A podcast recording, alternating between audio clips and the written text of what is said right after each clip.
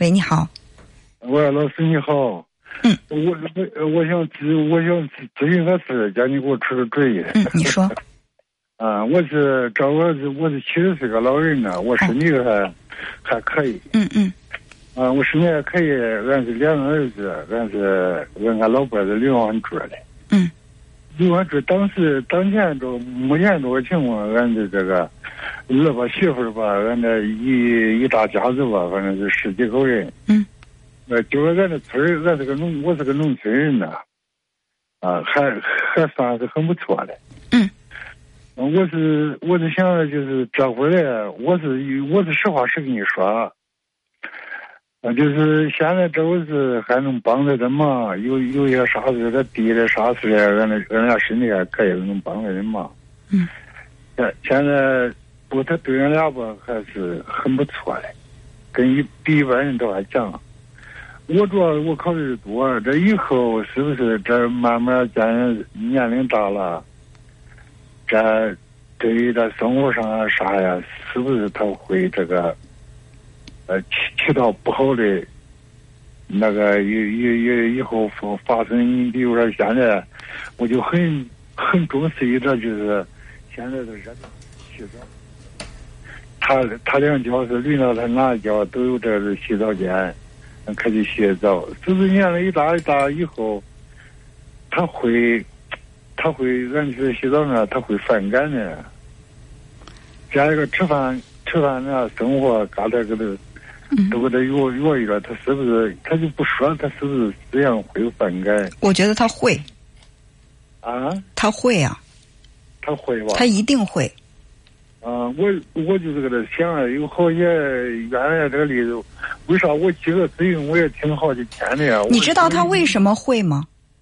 啊。他之所以他之所以会跟他没关系，跟你有关系。啊，是你教会了他嫌弃你。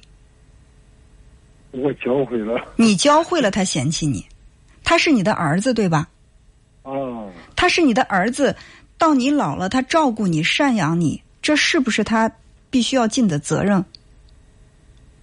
他是呀，他是是。既然是他该尽的责任，为什么他你还没有到需要他照顾的时候，你就开始去表现出来？我会被连累他，他我我要照顾，我要去他的这个房间里，或者说去他那边要洗个澡干嘛？他会被嫌弃我，就是你的那个姿态就已经表现出来，我儿子肯定会嫌弃我。就是你越期待什么。什么就真的来了？你别说你是害怕他嫌弃你，你在心里是不是在期待着他嫌弃你？只有他嫌弃你，你才心里踏实。哦，这才是我儿子应该应该的表现。他要不嫌弃我就意外了。嗯，我我现在是想个啥？我现在我是跟很，实际我这我这人我只为了我就是我就是出来朋友那啥，我多怕旁人不能说呀。对呀。我就。受的原因我怕什么？我是怕以后老了，俺俩以后老了，特别你在让我这。嗯。俺俩非常，俺俩也是个非常讲卫生的人呐。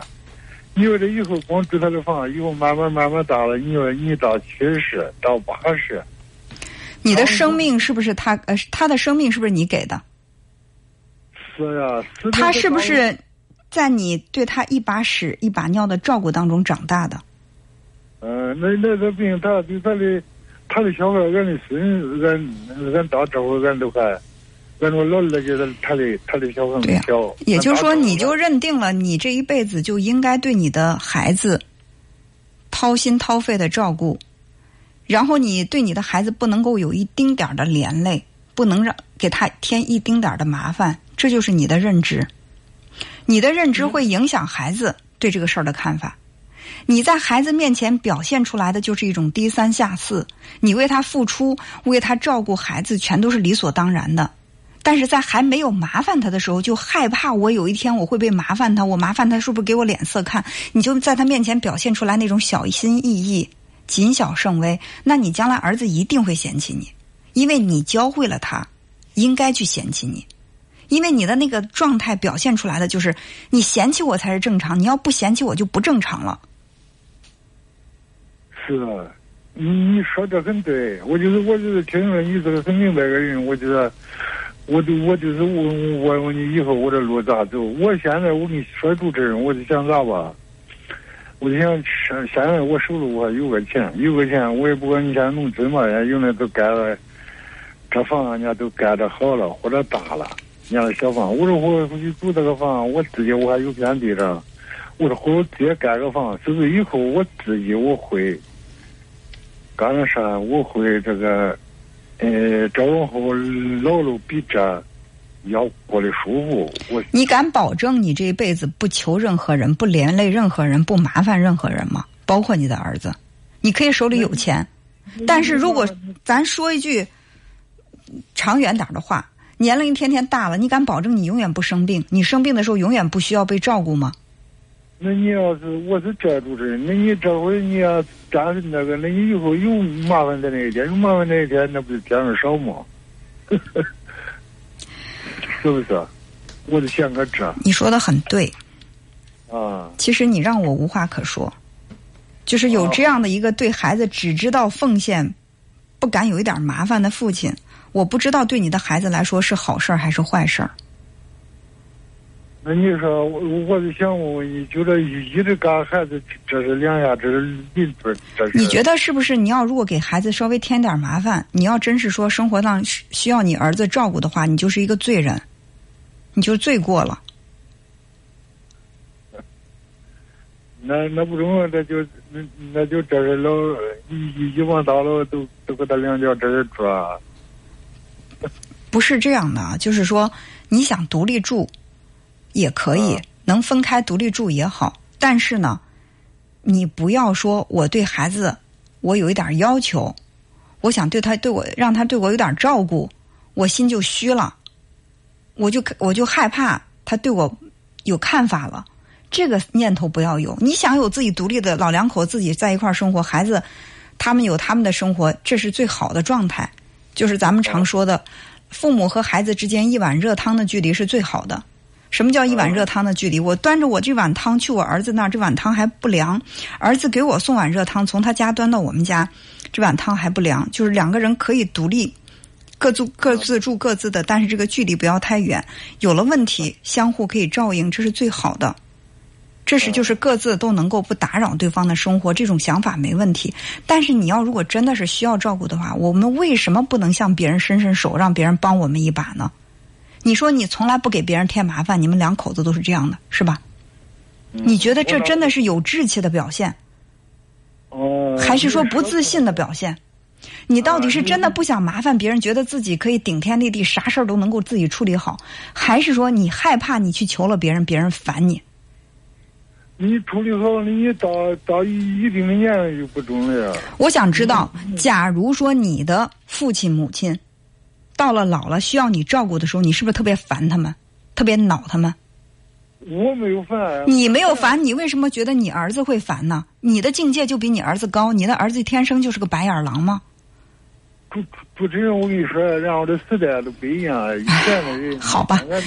那你就是这样啊，就是你每个人都有自己的生活方式。我觉得我非要强求让你按照我的想法来，是我的不礼貌。所以你觉得害怕麻烦孩子，那就尽量让自己独立，手里多赚点钱。如果真的到了需要照顾的时候，拿钱雇个护工来照顾你。最起码你来照顾我，我给你付钱了，我咱们俩是扯平了，谁也不欠谁，这也是一种解决问题的办法。我也不是那个意思，主任。我主要是说，你要那有雇个人那啥，那也对他脸面上不好。我我我还是个非常顾面子的人。那我想问一下，你你这样也不好，那样也不好。你你觉得怎么样是最好的？如果你要是问我的话，你要是征求我的意见，我觉得我将来老了，我只要不是无理取闹，像苏大强那样的，我生活当中正常的需要我去打扰我的孩子、麻烦我的孩子，我是理直气壮的。我觉得作为孩子这个感恩之心，他是应该有的。我不会像你这样前怕狼后怕虎。如果我要真的觉得我是一个将来我变成一个特别独立的老太太，我不想去麻烦我的孩子，那我拿钱去雇人，我也不会考虑。我的孩子脸面怎么看？那我不想麻烦你，我我花钱雇人也不行了。那你说我该怎么办？我只能说自己一个人把自己给难为死吗？你这样的想法真的会造就一个孩子对你真的是不知感恩。